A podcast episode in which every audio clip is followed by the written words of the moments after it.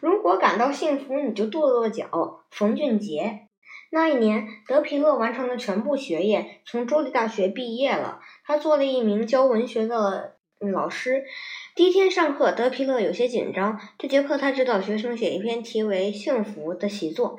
他想起了心理学教授的方法，于是他对孩子们说：“嘿，我们来做个游戏，好吗？如果感到幸福，你就拍拍手吧，这样能激发我们的想象力和幸福感呢。来吧，孩子们，来吧。”孩子们纷纷举手，跟着德皮勒老师拍，他们的面孔从僵硬乏味立刻变得鲜活生动。德皮勒激情高涨，视线如摄像机一样摇晃着，从一个学生跳跃到另一个学生，最后定格在一个男孩子脸上。他居然是那样置身事外。德皮勒又把游戏重复了一次，男孩依然如故。你叫什么名字？德皮勒老师问。男孩抿紧嘴唇，不断一声不吭，而且变得愤怒起来。德皮勒又问了一句。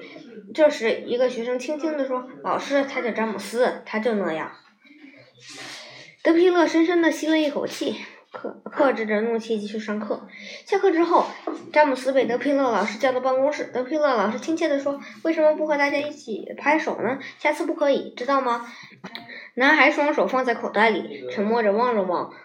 转身就走了，直到他消失在德皮勒视线的尽头，男孩始终没有把手拿出来过。德皮勒老师心想：“嘿，我遇到了一个脾气倔强的孩子。”詹姆斯刚出去就惹事儿了，他和另外一个男孩打架了。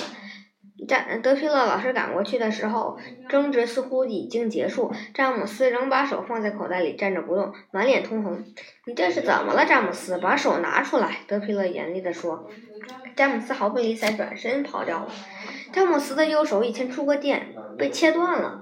一个女生说：“德皮勒老师的心猛然一缩。”过了好久，他回到办公室，把詹姆斯的作文本抽了出来，读了一遍又一遍。第二天，德皮勒老师仿佛什么也没有发生过一样，平静地走上讲台，把前一天的作文本子发下去。直到最后五分钟，他说。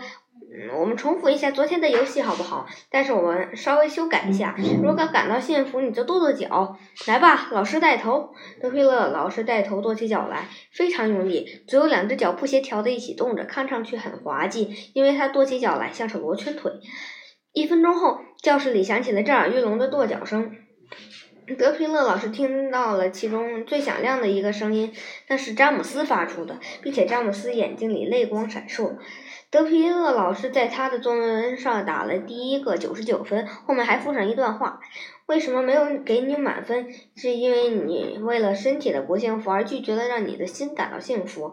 如果仔细观察，你会注意到你的老师其实是一个截去左脚的人，那背后也有不幸的故事。但是他没有拒绝让心去感受不幸之外的幸福，所以他仍然认真的、快乐的生活着。”是的，德皮勒老师是幸福的。他曾经治愈了心里的伤痕，现在又治愈了另一个小小的心灵。